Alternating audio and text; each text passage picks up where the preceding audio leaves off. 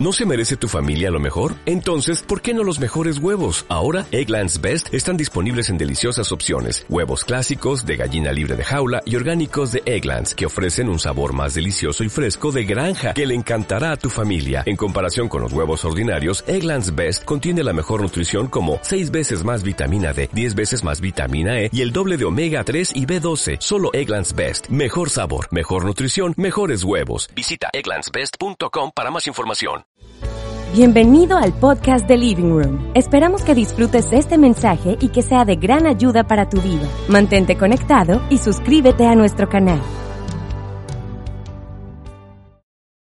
Estoy seguro que la vamos a pasar muy bien hoy. Es bien importante que estés conectado. Estamos en el mes de noviembre. Este año se ha ido volando. La verdad que ha sido increíble. Pero sé que vamos a cerrar el año con broche de oro. Y para ir entrando a lo que quiero compartirte hoy, Sabes que a veces cuando vemos gente que está como en la cima, gente que ha tenido mucho éxito, tenemos la tendencia a creer que ellos siempre han estado en esa posición, siempre han estado ahí ignorando el camino que han recorrido para estar ahí. Siempre he sido fan de leer esas historias biográficas de, estos famosos personajes que han enfrentado muchas contrariedades, la, la famosa historia de Bill Gates, por ejemplo, la de Steve Jobs, Oprah, tienen historias increíbles. Y una de esas historias que me impactó mucho fue la, fue la de Jack Ma, que es el famoso creador de Alibaba, ¿lo conocen? Y es bien interesante porque él cuenta que cuando él era muy niño era súper mal estudiante, le iba muy, muy mal en la escuela, tanto en primaria como en secundaria, eh, perdía muchísimos exámenes. No sé aquí quién era buen estudiante, Andrés. Estudié con Andrés toda mi vida. Eh, tenía buena labia y creo que eso era lo que lo ayudaba a, a pasar, pero era buen estudiante. Pero este hombre contaba que le iba muy mal en la escuela, pero finalmente él logró graduarse. Luego, cuando va a entrar a la universidad, viene otro problema, porque él decía que hizo varios exámenes de ingresos en distintas universidades y no lo aceptaban. De hecho, en un momento este hombre soñaba con tener la mejor educación que, que él podía tener y él quería ir a la prestigiosa Universidad de Harvard. Tenía ese gran sueño de tener la mejor educación, hizo el primer intento para entrar a Harvard, lo rechazaron, pero luego dijo, voy a intentarlo una vez más y volvió a intentar, pero lo rechazaron una vez más. Pero había una tercera vez, y él dijo, la tercera tiene que ser la vencida, y lo volvieron a rechazar. Iba por la quinta vez, fue rechazado. Diez veces, escúchame, diez veces fue rechazado para entrar a la Universidad de Harvard. Luego seguía haciendo exámenes de ingresos en universidades y luego en su país logró entrar en una. Él cuenta que era muy malo. Por ejemplo, él dice que en un examen de 120 sacó uno. Así que te puedes imaginar cómo le iba de mal a este hombre, pero finalmente entró a una universidad en donde se gradúa. Pero luego de ahí viene el gran problema de encontrar un empleo. Y empezó en ese camino de buscar empleo. Dice que aplicó alrededor de 30 empleos. De 30 empleos, por lo menos alguna, alguna te tiene que salir. Y aplicó a 30 empleos y no lo escogieron en ninguna. Fue rechazado en absolutamente todas. Cuenta que en un momento tuvo la osadía o tuvo el deseo de trabajar como policía pero le dijeron que no era lo suficientemente bueno, lo rechazaron. En un momento también tuvo la, la oportunidad de trabajar en, en, la famosa cadena de comida rápida KFC, y, y, él contaba que habían 24 postulados para entrar a trabajar ahí, pero de los 24 solo escogieron a 23. Solo una persona se quedó por fuera, adivina quién fue. Fue Jack Ma, quedó por fuera. Pero luego él finalmente consigue un trabajo como profesor de inglés en, en la universidad, en donde ganaba alrededor de 12 dólares al mes. Y siguió su vida adelante. Pasado un tiempo, él hace un viaje a Estados Unidos y de repente empieza a tener unas ideas de negocio. Y empieza su primer negocio. Y cuando él empieza este negocio con ayuda de, de, de familiares, de amigos que le dieron un dinero para empezar, había pasado el primer año y no había ganado un solo peso. Llegó el segundo año y tampoco había ganado un solo peso. Llegó el tercer año y tampoco había ganado solo un solo peso el negocio. ¿Cómo te sientes cuando te, apoyaron amigos, te apoyaron familiares, te dieron algo de dinero y de repente tres años y no produce resultado? Te sientes eh, seguramente presionado cuándo es que las cosas van a cambiar. Y no solo eso, sino que su empresa entró en riesgo de quiebra por algunas circunstancias que estaban pasando en el mercado. Estaba a punto de quebrar. Pero este hombre siguió adelante siguió dando los pasos adelante y hoy en día es el hombre más rico de la China. ¿Sabes? Yo, viendo esta historia, a veces nosotros con unos cuantos tropiezos ya queremos renunciar. A medida que pasan los años, cada vez más me convenzo de la necesidad de la persistencia para poder alcanzar nuestros sueños. Creo que tenemos que desarrollar algo que se llama inmunidad ante la adversidad. Porque creo que el problema es que nos rendimos demasiado rápido. El problema es que caemos muy rápido en el desánimo y si no sabes manejar el desánimo puede traer consecuencias a tu vida. Y hemos estado hablando acerca de una serie que se llama Los tres enemigos del hombre que estoy seguro que ha sido muy provechoso para tu vida. Fue muy buena esta serie.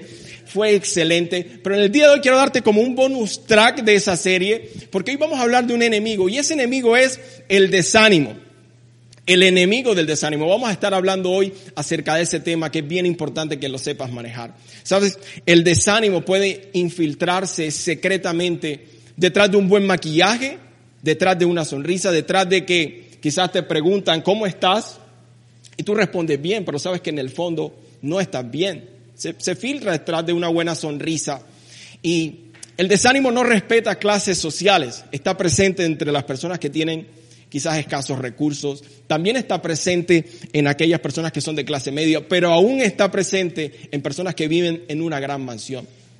Y el desánimo es esa voz que viene y te dice, la vida no es digna de vivirla.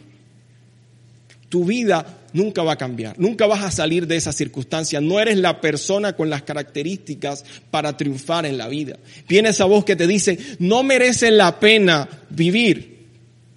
Esa es la voz del desánimo, no merece la pena de vivir. Pero escúchame algo, si tú escuchas el desánimo va a causar que tomes malas decisiones. Y quiero decirte algo, no tomes decisiones permanentes en circunstancias temporales. No permitas que la agonía del momento te haga sacar una conclusión de la vida prematuramente, porque si tan solo sigues caminando, sigues avanzando hacia adelante, te vas a dar cuenta que todo va a estar bien y que Dios está contigo. Este año, como decíamos al principio, no ha sido fácil para la humanidad, no ha sido fácil para, para ninguno de nosotros, pero hemos aprendido que Dios es más que suficiente para prosperar, para avanzar aún por encima de cualquier crisis y cualquier virus que se pueda presentar. Dios es más que suficiente para ir por encima de eso. Y yo estoy convencido que estos dos últimos meses del año tú vas a ver la bendición manifiesta de Dios en tu vida. Estoy seguro que estos próximos meses lo quiero declarar la bendición de Dios sobre ti en cada cosa que hagas, pero es importante que puedas tener la actitud y el ánimo correcto para que puedas enfrentar lo que resta del año y ver la bendición de Dios con tus ojos palpables en tu vida estos dos meses del año. Por eso es bien importante que aprendas a vencer el desánimo. Y eso es lo que quiero compartirte hoy. Te voy a dar dos cosas que te van a ayudar a pasar y a levantarte por encima del desánimo. Y quiero ir al primer punto. Lo primero es que necesitas activar el poder de levantarte. Activa el poder de levantarte. Sabes que la gente que me conoce, bueno, la mayoría de ustedes me conocen, la gente tiende a decirme, tú eres una persona eh, estable emocionalmente, eres alguien que no pierde la cordura muy fácilmente, eres capaz de mantenerte firme ante algún problema. Como dicen por ahí ahora, manejas la tranquilidad, me dicen algunos. Y realmente, realmente no es tan así. Realmente no tengo tanta resistencia o tolerancia a la frustración o a un fracaso, a las presiones. Realmente también me desanimo. De hecho, mi lenguaje del amor son las palabras de afirmación. Mi esposa cuando me va a decir algo, ella sabe que muchas veces tiene que tener cuidado porque las palabras tienen el potencial de bajar mi ánimo por completo. Y ella sabe que tiene que tener cuidado porque me puedo desanimar. Una crítica me puede desestabilizar. Tengo que confesarlo. Y quiero leerte algo que está en Proverbios 24, 16. Dice, porque siete veces cae el justo y vuelve a levantarte. Te lo repito, porque siete veces cae el justo y vuelve a levantarse. Cuando muchos leen este texto, eh, eh, cuando, cuando ven lo que dice acerca de caer, siempre lo enfocan en el tema moral. Cuando una persona cae, no sé, eh, le falla, a un hombre le falla a su esposa, le falla a su familia o cae en alguna adicción. Pero realmente el contexto de lo que está diciendo este pasaje se refiere a caer en, en preocupación, caer en angustia, caer en problemas. Eso es lo que se está refiriendo. Y sabes que nosotros tendemos a caer en nuestras emociones. Mientras vamos aprendiendo a caminar en el Espíritu, por momentos las situaciones amenazantes de la vida hacen que nuestras emociones caigan y podamos quedar completamente desanimados. Y creo que Dios lo sabe, Dios nos dio esas emociones. Dios lo sabe. A veces esperamos más de nosotros mismos que lo que realmente Dios espera de nosotros. A veces somos muy duros con nosotros mismos cuando Dios ni siquiera es así. Él sabe y Él conoce que tú puedes experimentar ciertas emociones aquí en la tierra. De hecho, el mismo Jesús, que es nuestro modelo a seguir, en un momento experimentó emociones muy fuertes, deseos de renunciar. Dice la palabra que él estaba a punto de ser entregado, ser capturado para luego morir a la cruz. Y, la palabra dice que Jesús tenía el alma, su alma estaba turbada, estaba completamente angustiado, tenía deseos de renunciar, de tirar la, la toalla en ese momento. Yo me imagino los pensamientos de Jesús. Creo que esa es la lucha espiritual más grande que ha vivido un alma humana, lo que estaba viviendo viendo Jesús ahí en ese momento. Ahora, esa angustia de Jesús creo que no, se compara con lo que nosotros vivimos. Nosotros tenemos preocupaciones con cosas aquí eh, de la tierra, pero Jesús estaba cargando con el pecado de la humanidad era otro nivel. Pero quiero que veas las palabras de Jesús para que tú entiendas la magnitud de lo que Jesús estaba viviendo. Mateo 26, 38. Les dijo, mi alma está destrozada de tanta tristeza hasta el punto de la muerte quédense aquí y velen conmigo. Mira que Jesús tenía deseos, dice, tenía deseos como de morirse. Estoy muy triste, el mismo Jesús que estaba sintiendo. Así que tú también tienes, tienes permitido sentir, tener emociones. El problema es que tú te quedes allí. Y te quiero mostrar este, este texto que, que venimos revisando acerca de Proverbios porque quiero mostrarte el contexto un poco más amplio. Y vamos a Proverbios 24, pero te voy a mostrar un versículo, el versículo 15, que es el anterior al que estamos viendo. Dice, no aceches, oh impío, la morada del justo. No destruyas su lugar de descanso, porque el justo cae siete veces y vuelve a levantarse, pero los impíos caerán en la desgracia. Entonces aquí puedes ver el cuadro un poco más amplio. Inicialmente está dando como una advertencia al impío, al malvado que intenta hacerle daño a un hijo de Dios. Entonces le está diciendo, no destruya su lugar de descanso. Una de las cosas que quiere hacer el enemigo en nuestras vidas es saquear nuestro lugar de descanso, porque en Jesús tenemos una posición de descanso. Estamos sentados con Él en lugares celestiales. Entonces dice que eh, no destruya su lugar de descanso advirtiéndole al enemigo, no lo hagas. Y luego dice, porque el justo cae siete veces, pero vuelve a levantarse. Entonces, el centro de la enseñanza de este texto no es tanto la, no es la propensión del hombre a caer en sus emociones. Lo que está diciendo el texto es que somos humanos y por momentos vamos a caer en desánimo, vamos a permitir algunos pensamientos que no vienen de Dios y nos va a bajar el ánimo, pero el texto dice que aunque caigas en esos momentos te vuelves a levantar. Entonces, el centro no es la propensión a caer, sino la, el cuidado providencial de Dios que, que, está con nosotros. Que aunque el maligno venga con algunos pensamientos y ataque nuestras vidas, Él nos va a volver a levantar una y otra vez. Por eso me encanta lo que dice el Salmo 34, 19. Y creo que hay personas que necesitan escuchar este Salmo. Dice, muchas son las aflicciones del justo, pero de todas ellas lo libra el Señor. Te lo quiero repetir. Muchas son las aflicciones del justo, pero de todas ellas lo libra el Señor. Yo creo que esto es un texto para celebrar. Algunas personas cuando toman este texto que, habla de la aflicción, Jesús en algún momento dijo, en el mundo ustedes tendrán aflicción. Y mucha gente se enfoca en hablar de las aflicciones de la vida y de los problemas y que vas a tener una vida llena de muchas aflicciones y preocupaciones, pero el énfasis debe estar en que el Señor te va a librar de todas. El énfasis debe estar en que Jesús dijo, tendrás aflicciones, pero tranquilos, pero tranquilos que ya yo vencí el mundo. Y eso es lo que tú debes estar celebrando en la vida, en medio de cualquier adversidad. Y me encanta porque dice que Él te libra de todas. No de algunas cuantas, te va a librar de todas como hijo de Dios. No te libra porque tú seas bueno, te libra porque Él te ama.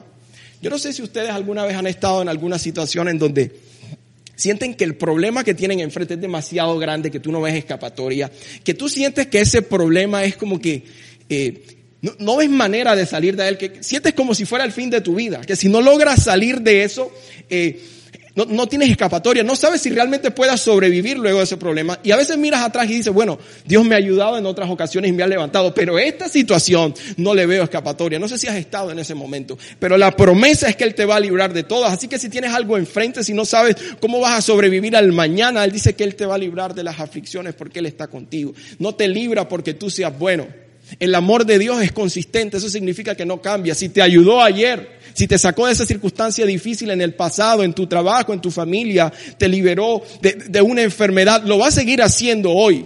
Ah, pero es que yo he cometido errores, no sé si Él me ayude. Él siempre te va a levantar porque tú eres la justicia. Dice, muchas aflicciones eh, vive el justo, pero el Señor las libra. El Señor te libra porque Él te ama. Y te va a sacar adelante. ¿Sabes que quiero hablarle también a aquellas personas que han tomado riesgos? Aquellas personas que se han atrevido en la fe a dar pasos, a hacer ciertas cosas.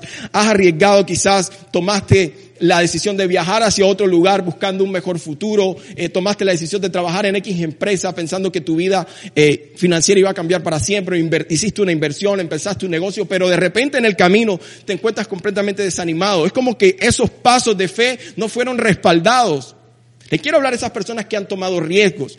Dice la Biblia que eh, Pedro tomó la decisión de caminar sobre las aguas. Y él, él, tomó un gran riesgo, era una locura, pero él empezó a caminar sobre las aguas. Pero la Biblia dice que cuando empezó a ver las circunstancias se empezó a hundir. Pero aunque se empezó a hundir, ahí estaba Jesús que le dio la mano y lo levantó. Tú tienes un Jesús que siempre te va a levantar, aun cuando te lanzaste en fe a hacer algo y de pronto no te salieron las cosas como esperabas, Él te va a levantar. Lo dice el Salmo 37, 24. Aun cuando caiga, no quedará caído te lo repito, aun cuando caiga no quedará caído porque el Señor lo tiene de la mano. Mira qué bien importante. Y quiero hablarle a esas personas que han tenido tropiezos. Saben, la gente que no tiene tropiezos es la gente que no está haciendo nada, es la gente que prefiere quedarse en la comunidad, es la gente que prefiere quedarse en el letargo, es la gente que tiene miedo a perder. En cambio, la gente que está haciendo algo distinto, que está tomando riesgo, es normal que enfrentes algunos tropiezos. En el camino hacia tus sueños, en el camino hacia la productividad, vas a experimentar algunos tropiezos, pero el tema no es que te caigas, el tema es que puedas levantarte cada vez que te puedas tropezar. Y es mejor que tú te arriesgues a ir por fe y que quizás te caigas por miedo y Jesús te levante, a que simplemente te quedes en la barca ahí en medio de la seguridad y nunca experimentar lo sobrenatural de Dios. Creo que Dios te va a levantar aún en medio de esta temporada.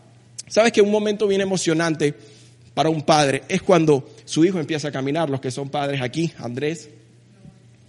Y cuando su hijo empieza a dar esos primeros pasos, un padre se siente emocionado porque es el inicio de, que su hijo empieza a crecer, a desarrollarse, a, ganar algo de independencia. Y cuando él está dando sus primeros, sus primeros pasos, el padre está ahí al lado.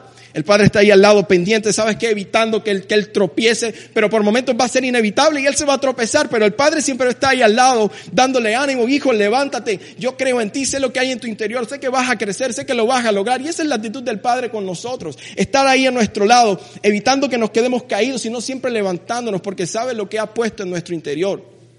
Sabes que en estos momentos donde te quizás puedas sentir algo de desánimo por algún área de tu vida, toma mucho relevancia el espíritu de resurrección.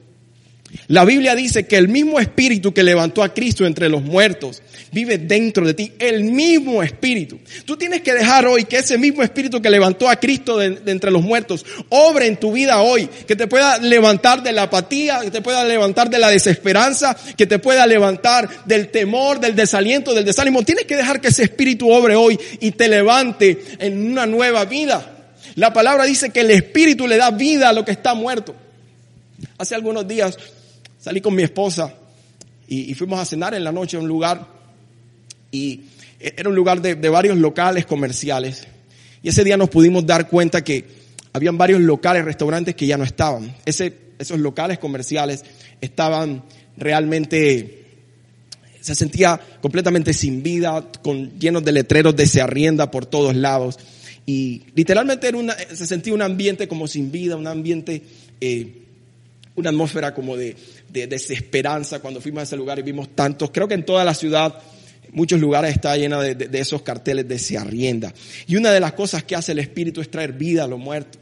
Y creo que eso es lo que Dios quiere hacer en tu vida hoy. No sé cuál sea el área de tu vida que tú quizás que esté muerta, que has perdido la fuerza, has perdido los ánimos, pero creo que hoy el Señor quiere levantarte. Dice la Biblia que los israelitas iban camino hacia la tierra prometida y enfrentaron un momento de desánimo. Te lo quiero leer en números, en el libro de números 21.4. Dice, después partieron del monte de Or, camino del Mar Rojo, para rodear la tierra de Edom, y se desanimó el pueblo por el camino, se desanimó el pueblo por el camino. Ellos estaban en el desierto experimentando, digamos que esa, esa temporada de su vida en medio de ese ambiente que no era, no, era fácil, pero Dios estaba con ellos y lo prosperaba. Pero ellos se quejaban todo el tiempo por eso que estaban viviendo. Pero entonces dice la Biblia que fueron eh, picados por serpientes y habían varios que estaban muriendo. Hubo una gran crisis justo ahí en ese momento en medio de los israelitas. Y entonces Dios le, Dios le habla a Moisés y le dice, Moisés, lo que vas a hacer es que vas a construir una serpiente de bronce y la vas a levantar en un asta. Y todo el que mire esa serpiente va a vivir va a quedar sano. Y sabes, mirar la serpiente implicaba levantar la mirada. Y creo que eso es algo que Dios quiere que tú hagas hoy, que pongas la mirada en las cosas de arriba. Mirar la serpiente implicaba quitar la mirada de la crisis que estaba ocurriendo en el momento. La gente estaba muriendo, la gente, estaba enferma, pero mirar esa serpiente era levantar la mirada por encima de todo. Pongan la mirada en las cosas de arriba, donde está Cristo sentado reinando. Pon la mirada en las cosas de arriba. Cristo fue levantado en la cruz. Ahí es donde tienes que poner tu mirada, ahí es donde está tu victoria. Dios quiere que levantes tu mirada, porque cuando estamos cabizbajos tenemos la tendencia a bajar la cabeza a mirar hacia abajo. Y de repente te encuentras con alguien y esa persona te pregunta cómo estás, cómo te van tus cosas, en tu trabajo, y tú tienes vergüenza. Tú no quieres decirle realmente cómo está tu vida, tú tienes la cabeza abajo, pero Dios quiere hoy que levantes tu cabeza por encima de las circunstancias. Mira lo que dice el Salmo 3. El rey David dice lo siguiente, en un momento donde él estaba experimentando persecución. Dice, oh Señor, tengo tantos enemigos, son muchos los que están en mi contra. Son tantos los que dicen, Dios no lo rescatará. Pero tú, oh Señor, eres un escudo que me rodea. Eres mi gloria, el que sostiene mi cabeza en alto. Tienes que levantar tu cabeza, tienes que levantar tus ánimos hoy. Tienes el poder para levantarte hoy y para dirigir tu vida en la dirección que tú quieras. Así que activa el poder de resurrección en tu vida hoy. Y el punto número dos que necesitas para vencer el desánimo es blindar tu corazón. Necesitas blindar tu corazón. ¿Sabes que hay un futbolista, un futbolista bien famoso que se llama Dennis Bergkamp? Bueno, ya está retirado, los, conocedores de fútbol sabrán de quién estoy hablando. Pero un futbolista, era un futbolista increíble, Dennis Bergkamp. Pero este hombre tenía una particularidad, él es holandés, tenía una particularidad, y es que él tenía miedo a montar en aviones. No se montaba en aviones de hecho, en los contratos que, le hacían para jugar en, en, los clubes donde jugó, él siempre dejaba en claro que no lo podían obligar a montarse en un avión. Entonces, producto de eso, este hombre se perdió muchos partidos importantes, renunció a muchos partidos importantes. De hecho, en el año 2002, cuando fue el Mundial de, de Corea-Japón, cuando fue el Mundial de Corea-Japón, eh, él renunció a ir porque cuando él lo que hacía era que se iba por carretera cuando los partidos eran en otra ciudad o en otro país, pero había distancias que no era viable irse, como por ejemplo Japón. Y a pesar de que él venía en buen nivel, tenía edad mayor, pero estaba haciendo goles, él decidió por completo eh, no ir a ese mundial y se perdió de eso. Ahora, ¿de dónde vino esto? ¿De dónde vino eh, ese miedo a los aviones? De una experiencia que él vivió. Él cuenta que en el año 94 Estados Unidos, iban en un avión eh, la selección de Holanda camino al Mundial de, Estados Unidos 94. Y, hubo esos momentos en donde dice que el avión tuvo como un vacío. Hubo un vacío y cayó varios segundos y dice que eso a él lo marcó de una manera eh, impresionante y nunca más, a partir de ese momento, tomó la decisión de no tomar un avión. Porque las experiencias nos marcan. Sabes que nuestra identidad está compuesta por tres cosas. Una de ellas es la mente, el corazón y la revelación. La mente, el corazón y la revelación. La mente son los pensamientos que tú y yo tenemos. El corazón son las experiencias que guardamos. Y la revelación es la unión entre la mente y las experiencias que tenemos. Eso da una revelación sobre la identidad de una persona. Te voy a poner un ejemplo. Imagínate un niño pequeño que todo el tiempo se le está diciendo eres un inútil, eres un bueno para nada, no sirves para nada. Él, va a crecer en su vida con ese tipo de pensamiento. Y si a eso le sumas que en la escuela los compañeros del colegio lo, rechazan y le sumas a eso que quizás cuando van a hacer grupos, trabajos en, en, grupo, no lo escogen a él. Esa, la unión de esos pensamientos y esa experiencia unida va a producir una revelación en él que va a decir yo no soy valioso. Yo no sirvo yo eh, no soy lo suficientemente importante. Y sabes, a veces nuestra revelación puede estar tan contaminada al nivel de creer que, que nosotros no somos nada, que somos un cero, que, que no tenemos lo suficiente para triunfar en la vida. Y el enemigo va a hacer lo que sea para usar todas tus circunstancias y ponerlas en tu contra. Te va, te va poner en tu contra esa infancia que viviste, ese hogar disfuncional del que viniste, ese fracaso de tu primer matrimonio. Cualquier cosa lo hace para qué? Para afectar tu confianza, para afectar tu autoestima y hacer que tú seas una persona impotente.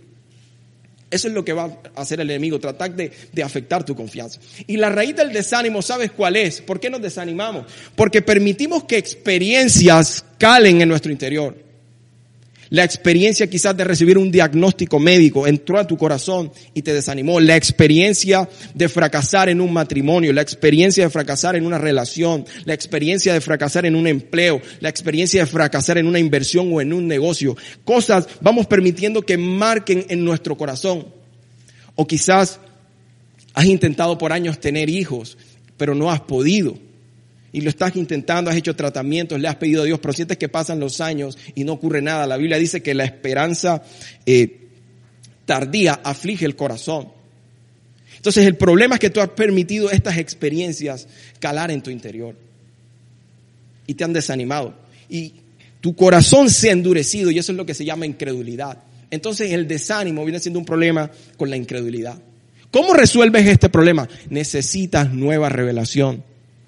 Necesitas renovar tu mente a través de la palabra de Dios y permitir nuevas experiencias en tu corazón. Necesitas nueva revelación de la palabra de Dios para que puedas meditar en ellas y tu ser interior, tu corazón pueda ser transformado a, través de la palabra de Dios. La palabra de Dios dice la Biblia, sus palabras son espíritu y son vida. Sabes, la palabra de Dios tiene la capacidad de de ir a tu pasado, de sanar tu hoy, pero aún darte anclas para el futuro. Tienes mucha vida, tienes mucha fuerza en ellas, mayor que quizás lo pueda hacer una terapia, mayor que, lo que pueda hacer la psicología, sin decir que estamos eh, en contra de eso, porque es completamente importante también que estas herramientas psicológicas. Pero la palabra de Dios puede ir a formas profundas que otras cosas no pueden. La palabra de Dios lo puede hacer. Necesitas leer la palabra de Dios. Salmo 1 dice lo siguiente. Dichoso el hombre que no sigue el consejo de los malvados, ni se detiene, ni se detiene en la senda de los pecadores, ni cultiva la amistad de los blasfemos, sino que en la ley del Señor se deleita y día y noche medita en ella. Quiero repetir ese verso. Sino que en la ley del Señor se deleita y día y noche medita en ella. Luego, como consecuencia de la, que la persona se deleita en la ley y medita en ella, dice, es como árbol plantado a la orilla de un río, que cuando llega su tiempo da fruto y sus hojas jamás se marchitan. Todo cuanto hace prospera. Dice que la persona que medita en la palabra, que se deleita en ella todos los días, prospera en todo. Y sabes qué es interesante este salmo, que este salmo lo escribe el rey David. Y cuando David habla de la ley del Señor, él estaba hablando de los cinco primeros libros de la Biblia que él tenía. Él no tenía la Biblia que tenemos hoy nosotros, que son más de 70 libros. Tenía tan solo cinco libros, tenía, esa fuente de inspiración era bastante reducida. Era bastante reducida. Sin embargo, él se deleitaba en la ley del Señor. En cambio, tú y yo tenemos una fuente de inspiración tan grande que a veces no la valoramos. A veces no le damos, le damos un trato tan pobre. Creo que es poca la gente que realmente puede reclamar esta bendición de deleitarse en la ley y prosperar en todo lo que hace porque no tomamos el tiempo para hacerlo. Necesitas volverte un estudiante de la palabra de Dios porque cuando tú empiezas a estudiar la palabra de Dios y a leerla y a experimentarla, entonces tú empiezas, empiezas a entender la magnitud de, del Espíritu de Dios que está dentro de ti. Porque si tú no entiendes esto, entonces cuando vengan eh, los deseos de abandonar, los deseos de renunciar, vas a tirar la toalla fácilmente. Por eso necesitas saturar tu mente de la verdad de Dios, de esas verdades profundas. Tienes que hacer que la palabra de Dios se vuelva más grande que cualquier problema que puedas tener enfrente. Necesitas valorar la palabra de Dios porque eso es lo que va a blindar tu corazón.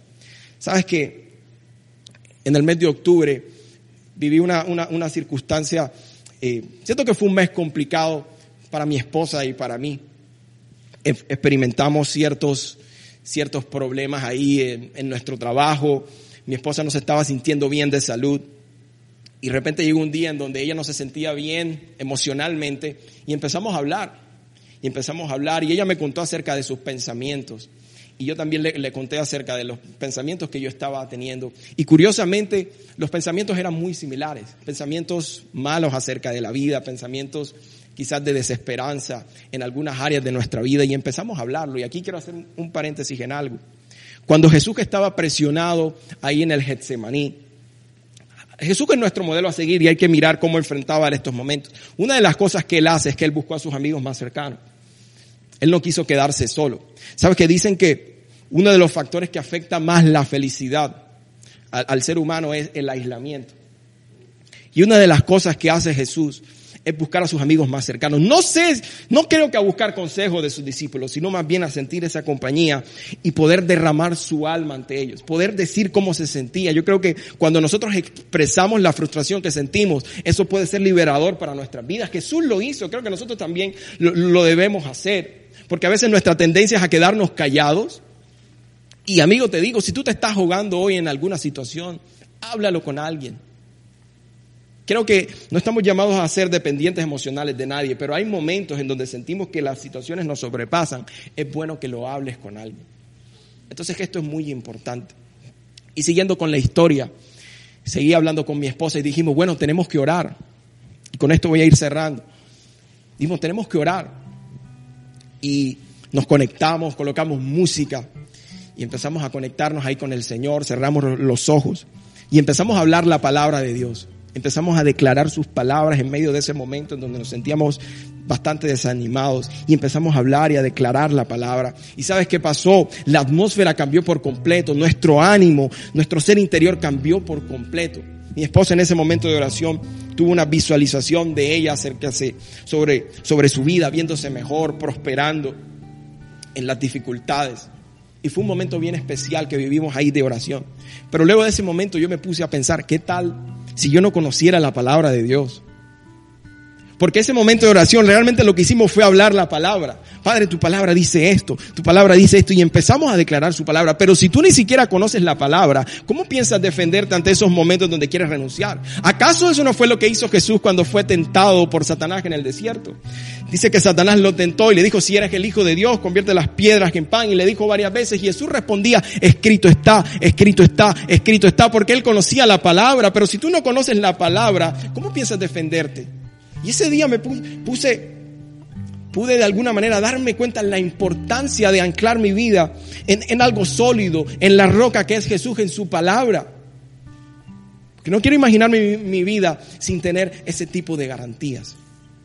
Y sabes, nos levantamos a través de la palabra, porque la palabra blinda tu corazón de esos momentos. Y quiero hablarle, quiero hablarle a personas que también se han sentido quizás atacadas en diversas áreas de su vida gente que quizás llevas varios meses, varias semanas en desánimo. Quiero hablarle a esas personas. Sabes, cuando Jesús, Jesús recibió unos ataques de Satanás bien directos, uno de ellos fue en el desierto y el otro de ellos fue en el Getsemaní.